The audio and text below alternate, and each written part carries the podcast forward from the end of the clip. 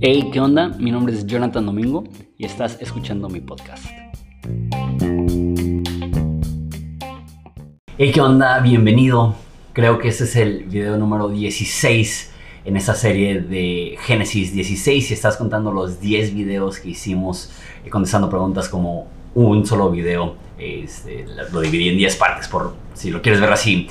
Y apenas vamos en el capítulo 6. Entonces, cuando me propuse dar Génesis, yo pensaba que iba a ser un 80% contenido antiguo. Entonces, si estás llegando a eso por primera vez, hace como 4 o 5 años prediqué en Horizonte el libro de Génesis, pero lo di en como 40 mensajes y quise volver a subir esos mensajes para ponerlos en secuencia de una mejor forma porque estaban un poco mal organizados en el canal de Horizonte.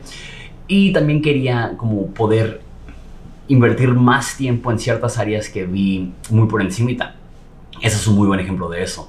Eh, di Génesis 6, 7 y 8, que es el mensaje anterior, de jalón. Entonces, una de las preguntas más grandes que tienen los cristianos, y más cuando empiezan a, estudiar Génesis, es ¿qué rayos está narrando Génesis 6 cuando habla de los hijos de Dios juntándose con las hijas de los hombres, eh, teniendo gigantes, hombres heroicos? Ni lo mencioné. Entonces, chido por darme el tiempo, no sé cuánto tiempo me va a tomar abarcar del 6 al 8, pero prácticamente mi plan es darle hasta el capítulo 11 que narra eh, lo del diluvio, lo de la familia de Noé después del diluvio y después eh, lo de la torre de Babel y una genealogía más y a partir del capítulo 12 empieza lo de Abraham. Entonces voy a seguir dando eh, estos mensajes como intercalados entre mensajes grabando hoy en día 2023, que si estás viendo en ese futuro todo va a ser eh, del pasado, pero bueno, eh, voy a seguir haciendo estos videos intercalados con los videos antiguos hasta que llegue al 11 y me voy a detener una vez más, probablemente una semana para contestar preguntas que se me hizo muy útil eso, porque como ya dije, que cuando estoy dando mensajes de 40, 50 minutos, la mayoría de gente no va a saber que las preguntas específicas que tienen se están contestando en ese video, entonces eh, sí, eh, vamos a entrar en materia. También aprovecho para avisarles que si deseas tener más contenido o apoyarme, puedes hacerlo a través de Patreon. En Patreon tengo varias cosas. Tengo, eh, a partir de un dólar, tengo acceso eh, temprano a los videos. Tengo un eh, libro digital que escribí que se llama Cristianismo Orgánico y es acceso al grupo de WhatsApp. A partir de 5 dólares tienes la masterclass actual, que es la de Apocalipsis. A partir de 10 dólares tienes todo el, el archivo de masterclasses que son la de la Biblia y de Romanos y las que vayan saliendo después de eso. Y a partir de 25 dólares puedes recibir un adelanto de mi libro que va a salir en verano, eh, que terminé de escribir, que se llama El hermano del Hijo de Dios. Ok, entonces vamos a leer Génesis 6 del 1 al 8. Oramos y lo consideramos. Dice así. Aconteció que cuando los hombres comenzaron a multiplicarse sobre la superficie de la tierra y les nacieron hijas, los hijos de Dios vieron que las hijas de los hombres eran hermosas y tomaron para sí mujeres de entre todas las que, de entre todas las que les gustaban. Entonces el Señor dijo, mi espíritu no luchará para siempre con el hombre, porque ciertamente él es carne. Serán pues sus días 120 años. Había gigantes en la tierra en aquellos días y también después cuando los hijos de Dios se unieron con las hijas de los hombres y ellas les dieron hijos. Estos son los héroes de la antigüedad, los hombres de renombre. El Señor vio que era mucha la maldad de los hombres en la tierra y que toda la intención de los pensamientos de su corazón era hacer el mal siempre. Y al Señor le pesó haber hecho al hombre en la tierra y sintió tristeza en su corazón. Entonces el Señor dijo, borraré de la superficie de la tierra al hombre que he creado, desde el hombre hasta el ganado y los reptiles y las aves del cielo, porque me pesa haberlos hecho.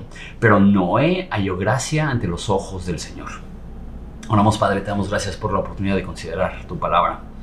En este texto tan polémico y eh, tan lleno de dudas y preguntas, te pido que nos ilumines porque más allá de qué significa el Nefilim o qué significan los hijos de Dios o qué significan las hijas de los hombres, hay un mensaje más importante.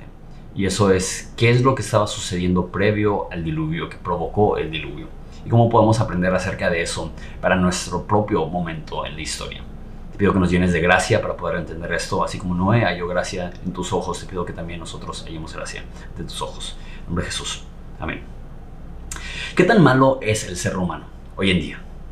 La postura más común dentro del cristianismo probablemente es la postura calvinista, que el primer punto de la teología calvinista es que el hombre es totalmente depravado. Y este un versículo 1 que leímos es el que usan para defender eso, donde dicen que toda intención de los pensamientos del corazón del hombre era solo hacer siempre el mal. Entonces, los calvinistas toman eso como la condición actual del ser humano. Ahora, yo creo que este pasaje no está haciendo una eh, observación de la condición humana siempre, todos los tiempos. Y les pido perdón también por el, sonido. Acaba de pasar un avión, acaba de prenderse el aire acondicionado eh, de trabajo y les avisaré en un video futuro que estoy haciendo trabajo, pero de trabajo me toca viajar de repente y cuando estoy en casa también prefiero darle preferencia a mis hijos. Entonces cuando viajo casi siempre estoy grabando. Entonces ahorita muchos videos van a salir en, en, este, en hoteles, entonces es un poco más difícil controlar el sonido. Pero bueno, hay gente que cree que esto es un indicador de cómo es el corazón humano siempre, en todo momento. Es solamente y únicamente hacer el mal. Si ves el libro de Génesis, a mi parecer, está narrando lo opuesto. Que Dios creó al hombre perfecto, sin mancha y sin pecado, y que el hombre, generación tras generación, se fue, eh, se fue desviando cada vez más y cada vez más hasta que había un, un desvío absoluto. Pero no que era este, así todo el tiempo para todas las personas. Entonces, muchas veces vemos a Caín como el prototipo de la humanidad desviada o maligna. Sin embargo, solamente llevamos seis capítulos y es muy evidente ver esa secuencia. Adán y Eva pecan. Y eso lleva a su hijo a pecar de un modo más trágico, cometiendo un homicidio. Y luego evoluciona a la Lamec, presumiendo que mató no a una persona, sino a dos personas. Y después, justo después de, de Lamec, da, en el capítulo 5 la genealogía, pero la Lamec fue en capítulo 4, justo después de Lamec, llega y, empieza diciendo esto, que se está multiplicando y, en, ese sentido como de, secuencia llega a decir eso. También hay algo interesante en el Nuevo Testamento, eso es en el libro de Pedro, que Pedro nos dice que cuando venga Jesús, cuando regrese Jesús, los humanos van a ser como lo eran en los tiempos de Noé, dando a entender que mínimo en los tiempos de Pedro aún no había llegado a eso. Entonces, esa es mi postura viendo este libro y voy a dar mi postura y después defenderlo a través del texto. Que cada vez más la cultura se aleja del plan original de Dios. Entonces, de Adán a Noé fueron miles de años en los cuales se fue desmoronando y desviando y distorsionando la moralidad y el caminar conforme al diseño de Dios a tal grado que para cuando llegaron los tiempos de Noé era absoluto. El humano hacía únicamente lo malo, con la excepción de Noé, que halló gracia delante de los ojos de Dios. Y al suceder el diluvio y resetear el sistema, una vez más hay un hombre justo que comete pecado, lo vamos a ver. Lo primero que nos narra Génesis después de, el diluvio es que Noé no era perfecto, sus hijos no eran perfectos. Sin embargo, como que se resetea la máquina, si lo quieres ver así. Y del tiempo de Noé a la segunda venida de Jesús va a suceder lo mismo, donde culturalmente las personas van a ir en aumento en cuanto a la maldad, en aumento en cuanto a cuántos están desviando de la intención original de Dios hasta que va a llegar el momento en el cual sea absoluto. Ahora, al decir esto, no estoy diciendo que los calvinistas están del todo mal al decir eh, que los humanos son totalmente depravados. Están mal si totalmente depravados significa que todo ser humano hace únicamente lo malo. Eso no es lo que enseña la Biblia. Lo que la Biblia enseña es que aún las cosas buenas que hacen no te ayudan a estar bien con Dios. Y la única forma de estar bien con Dios no es a través de tu propio esfuerzo, sino a través de la gracia divina. Entonces, estamos totalmente, para usar otra palabra en vez de depravado, estamos totalmente separados. Y es imposible que el hombre eh, brinque la brecha entre el hombre y Dios. Dios tiene que brincar esa brecha para venir a rescatarnos. Eso es la, creo que la teología correcta de, de la condición actual del hombre, que está muerto, incapaz de llegar a Dios, a no ser de que Dios intervenga. Pero no significa que todo hombre hace únicamente lo malo todo el tiempo. Ahora, una cosa más que quiero mencionar es que el mundo cada vez más estará más perdido. Dice Jesús algo como cuando regrese el Hijo del Hombre hallará fe en la tierra. Este, una vez más, Pedro dijo que el mundo iba a estar como en los tiempos de Noé cuando regrese Jesús. Sin embargo, la Biblia también habla del crecimiento del reino de Dios que es como una semilla que es plantada y va creciendo, que es como levadura que se mete en una masa y va leudando toda la masa, que simultáneamente el mundo se pone peor y la iglesia se va a poner más fuerte. Lo que yo he visto es que muchas veces los cristianos lo ponen al revés que los cristianos creen que la iglesia cada vez más va a ser más débil, más débil, más débil, más débil. Eso no es lo que nos enseña la Biblia. La Biblia nos enseña que la iglesia va cada vez creciendo, creciendo, creciendo, creciendo y que no debemos de tener una actitud pesimista acerca de la condición de la iglesia, una, una observación realista, entendiendo que hay desvíos, que hay caídas, que hay falsos profetas, que tenemos que, que aferrarnos a Dios, que tenemos que resistir hasta el final, pero hay tantos cristianos que, que ven a la iglesia como el problema, cuando bíblicamente el problema es que el humano se desvía de Dios y como cristianos y como iglesia es nuestra labor ser luz y cuanto más oscura es la tiniebla, más ilumina Dios el mundo a través de la iglesia. Dice que nosotros somos la sal de la tierra, que nosotros somos una ciudad puesta en lo alto. Entonces, eh, una vez más, entramos ahora sí en este pasaje que es uno de los más polémicos de toda la Biblia y en pasajes así es mi convicción que no debemos tener una postura demasiado fuerte. Versículo 1 dice, aconteció que cuando los hombres comenzaron a multiplicarse sobre la superficie de la tierra, les nacieron hijas. Entonces lo primero que vemos es que el ser humano va multiplicándose y va creciendo y empiezan a llenar la superficie de la tierra. Entonces ahora sí estamos hablando de muchísimas personas. Este, y después dice que les nacieron hijas, y eso es importante porque nos va a decir que esas hijas son hermosas, dice el versículo 2, que los hijos de Dios vieron que las hijas de los hombres eran hermosas y tomaron para sí entre para sí mujeres entre todas las que les gustaban. Entonces, esto lee como mitología y ha molestado a muchísimas personas porque se escucha muy extraño. Entonces, porque se escucha muy extraño, las personas prefieren verlo de una forma muy natural y creo que la forma más segura para que... Sí, eh, si, si yo hablara con 100 personas, y se lo estoy haciendo ahorita a través de YouTube, les diría, ¿cuál es la, la mejor postura para tener acerca de esto?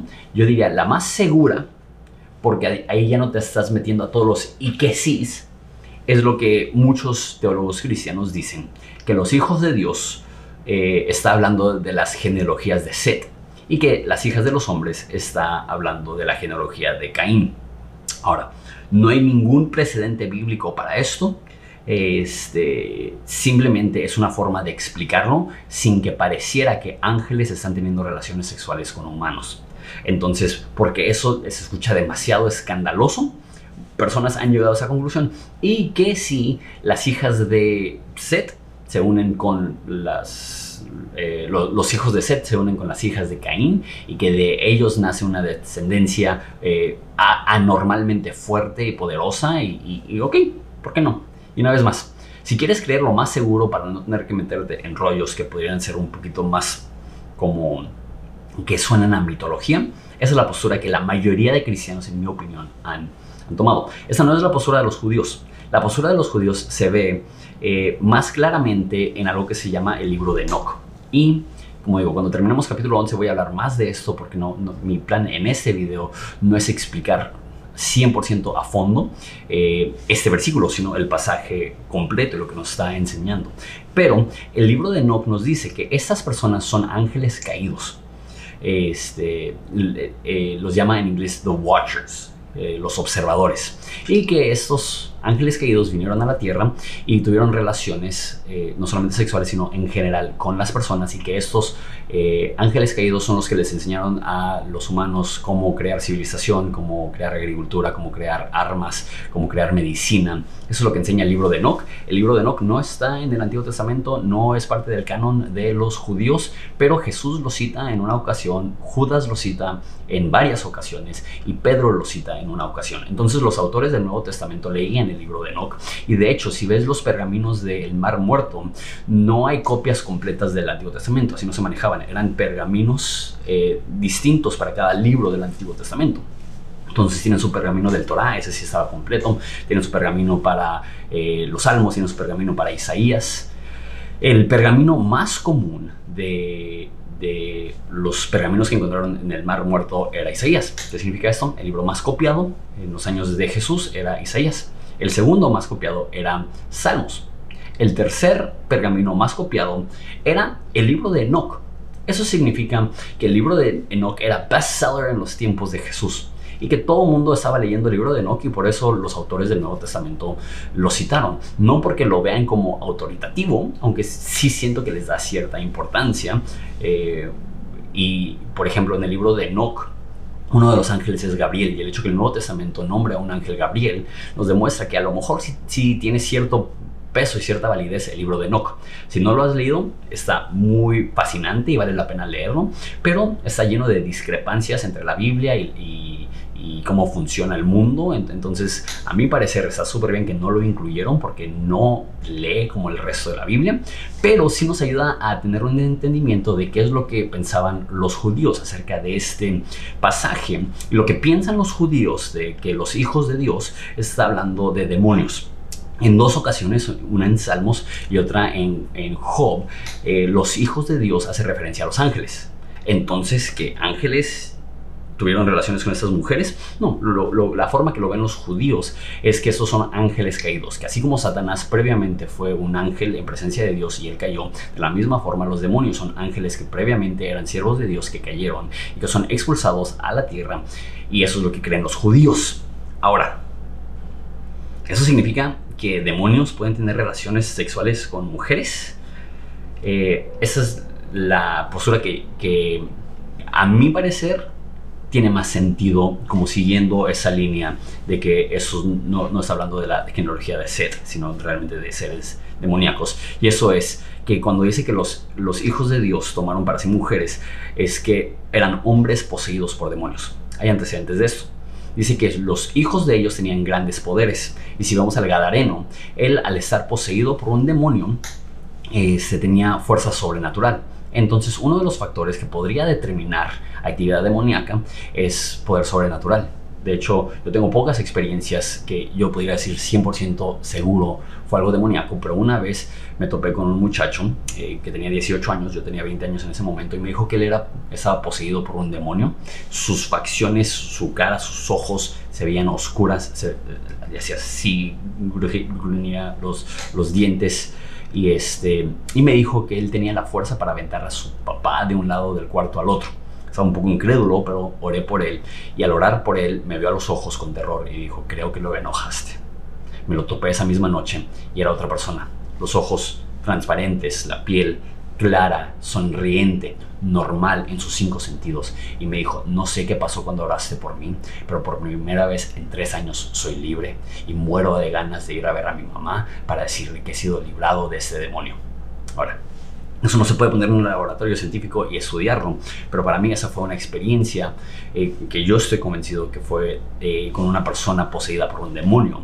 Y lo que esa persona decía es que poseía una fuerza sobrenatural. Se podría ser un indicador de, demonios. Entonces, así como los demonios pudieron poseer a los gadarenos y a los, a los puercos después de haber salido de los gadarenos. Lo que yo creo que podría ser, que haría que funcionara esto con el hecho que la Biblia llama a los ángeles hijos de Dios, es que eh, demonios poseyeron a hombres este, porque había cierta lujuria y el texto es como que muy fuerte de eso, que les gustaban esas mujeres y los demonios para satisfacer esa lujuria poseyeron a hombres y esos hombres tomaron a mujeres y nacieron hombres con una genética distorsionada, maligna, demoníaca.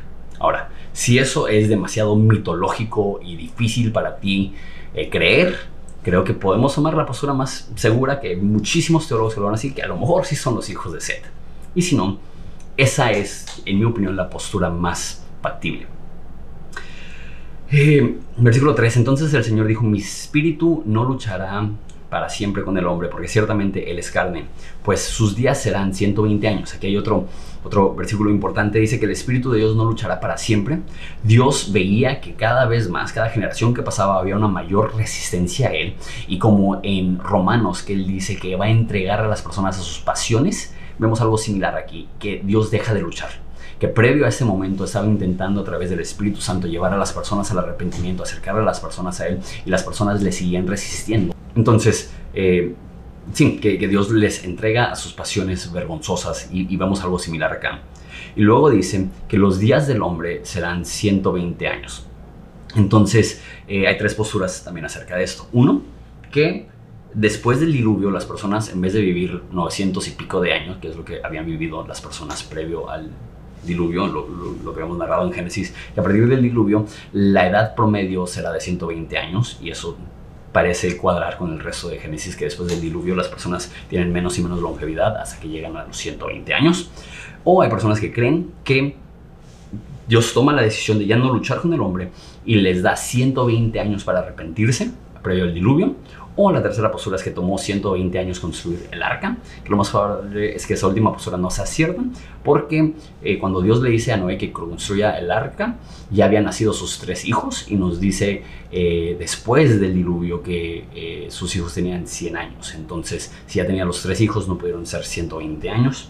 Entonces, no, no, sabemos con, con, precisión. Para mí parecer, tiene más sentido que está diciendo que los hombres ya no van a vivir cientos de años, ahora van a vivir como 100 años y luego esa edad al pasar el tiempo se fue disminuyendo y disminuyendo. Versículo 4, aquí hay otro versículo polémico. Había gigantes en la tierra en aquellos días, y también después, cuando los hijos de Dios se unieron a las hijas de los hombres y les dieron hijos, estos son los héroes de la antigüedad, hombres de renombre. Esa palabra aquí, gigantes, es en hebreo nefilim, que es de donde se proviene esa palabra de, de nefilim que se utiliza mucho en como debates de quiénes son esas personas. Si googleas quiénes son los Nefilim, vas a encontrar un sinfín de videos porque hay muchísima curiosidad. ¿Quiénes son estas personas con genética alterada que son héroes de la antigüedad? Este, una vez más, e, e, eso para muchas personas se confunden, pero para mí no tengo problema con aceptarlo como una posibilidad que al parecer una vez más hubo una unión entre los hijos de Dios y las hijas de los hombres, que la forma que yo entiendo eso es que a lo mejor demonios poseyeron a humanos y que de la simiente de estas uniones salieron personas que eran hombres de renombre porque poseían eh, una estatura anormal, por eso gigantes, y que poseían las cualidades de un héroe o ser personas de renombre, eh, lo más probable haciendo referencia a su fuerza este, y a su habilidad en batalla.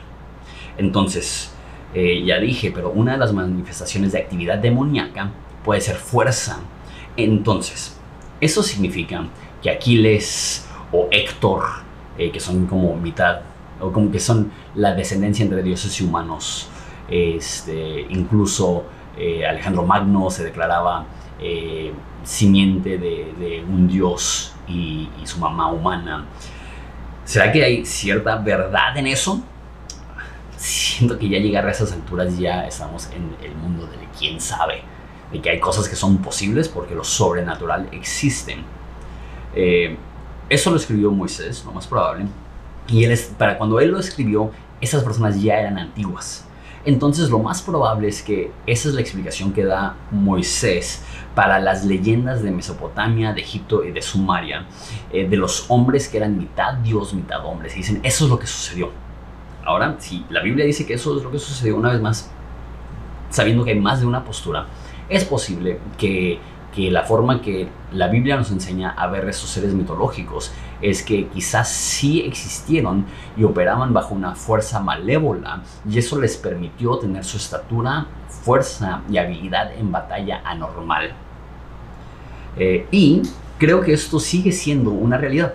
Creo que personas hoy en día pueden ser poseídos por demonios y hacer grandes actos, no con una fuerza natural y no con una fuerza divina, sino con una fuerza demoníaca.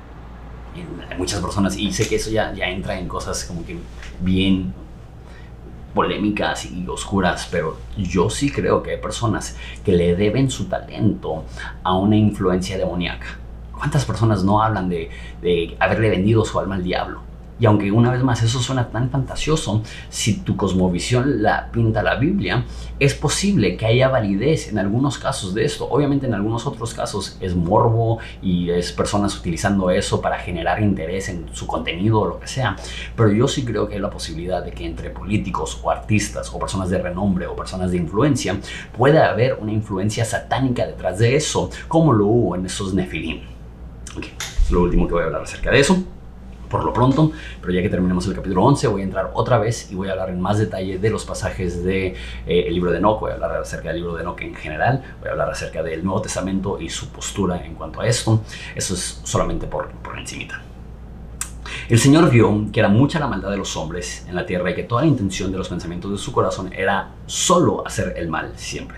Una vez más, esa es la postura de calvinistas que creen que esa es la condición normal del hombre. Pero lo que yo veo es un, un, proceso de, de contaminación en el ser humano que la humanidad del tiempo de Adán a Noé se fue decayendo. Y de la misma forma, de Noé a la segunda venida, cuando Jesús llegue como juez justo, eh, será la misma condición. Eso es importante por lo que dije en el video pasado, que cómo podemos tener fe que Dios es bueno y creer que Él mató a todo el mundo en, una, en un diluvio. Y la justificación moral que da Génesis, ya tú decides qué opinas acerca de eso. Yo prefiero creer en Génesis que creer mi propia noción de qué es justicia y qué es correcto o incorrecto. Es que la justificante para lo que Dios hizo con Noé y la justificante para lo que Dios hará en el fin del mundo al venir a juzgar a los vivos y a los muertos es dos cosas la humanidad era una de continuo y únicamente mal, y dos, les dio 120 años para arrepentirse. Nos dice Pedro una vez más que no era predicador de justicia, que les estaba dando Dios la oportunidad, así como lo hizo con Canaán por 400 años. Ellos sabían que era una tierra que Dios le había prometido a la descendencia de Abraham y ellos vieron cómo salieron de Egipto, ellos vieron el poder de Dios, ellos sabían que iban a, reclamar su tierra y Dios les dio la oportunidad de dejar esa tierra o de arrepentirse y de seguir a, a, a Yahvé y decidieron no hacerlo. Entonces Dios permitió la destrucción o incluso mandó la destrucción. ¿Por qué? Porque la maldad de esas personas ya había sido tan concretada que la respuesta de Dios para seguir siendo un Dios justo fuera destruir. Ahora, odio esto. Hay cosas del cristianismo que no entiendo. Hay cosas de la Biblia que no entiendo. Pero una vez más, me humillo yo y veo la Biblia y digo, tú mandas a enaltecerme yo y decirle a mi lógica, tú mandas. Eso simplemente es la forma que la Biblia explica cómo Dios pudo haber destruido a la humanidad. Y también versículo 6 dice, al Señor le pesó haber hecho al hombre en la tierra y sintió tristeza en su corazón. Algunas traducciones dicen que se arrepintió, pero creo que esa es una mejor traducción, que nos demuestra la actitud de Dios. No es uno de cólera, de frustración, de enojo o de rabia, es uno de dolor, es uno de tristeza, es uno de, de, de pesadez en su corazón. Le pesó haber hecho al hombre. Él vio la condición del hombre y sabía que el hombre no había sido creado para llegar a esa magnitud de maldad. Le dolió. Dios no ejecuta juicio con coraje, lo ejecuta con tristeza. Sí, o sea, eh, siento que el mensaje anterior que di ayuda a pintar eh, el, el problema moral que es esto para nosotros. Pero, una vez más, cuando nuestra perspectiva de moralidad no empata con lo que la Biblia nos enseña, yo prefiero ceder y decir, no entiendo, pero decido ver el resto de la Biblia y entender el poder de Dios para decir, yo no soy Dios, Él sí, mis caminos no son sus caminos y mi mente caída de tres kilos es incapaz de entender toda la magnitud de los misterios de Dios. Acabo de leer hoy en Deuteronomio que lo secreto es de Dios, lo revelado es para nosotros. Para mí eso entra en el rango de lo inentendible. Pero, dice, entonces el Señor dijo, borraré de la superficie de la tierra al hombre que he creado, desde el hombre hasta el ganado, los reptiles y las aves, porque me pesa haberlos hecho, pero Noé halló gracia ante los ojos de Dios. Esa es una señal del Evangelio, el mundo estaba perdido, pero Dios decide mostrarle gracia a un hombre.